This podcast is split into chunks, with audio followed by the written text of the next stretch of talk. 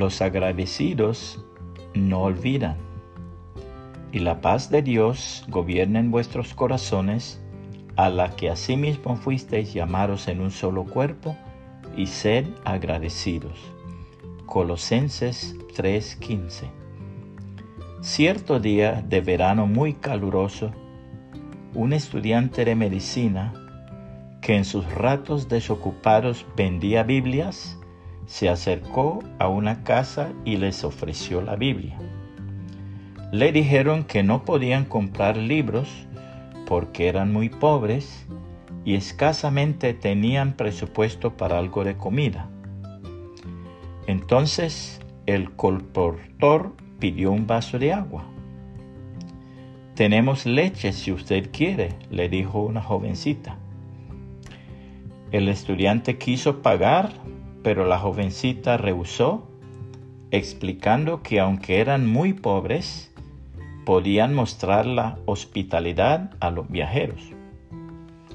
Años después, una señora muy enferma llegó inconsciente a un hospital. El médico cirujano la atendió y cuidó con singular interés.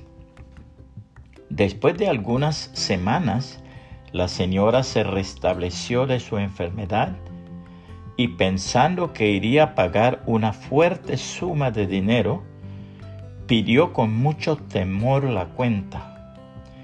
Pero leyéndola vio sorprendida esta frase en letras grandes que decían, todo fue pagado con un vaso de leche.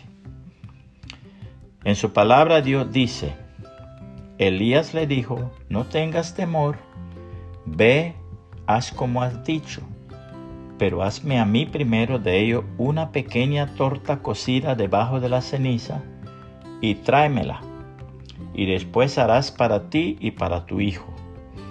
Porque Jehová Dios de Israel ha dicho así, la harina de la tinaja no escaseará, ni el aceite de la vasija disminuirá hasta el día en que Jehová haga llover sobre la faz de la tierra. Entonces ella fue e hizo como le dijo Elías, y comió él y ella y su casa muchos días.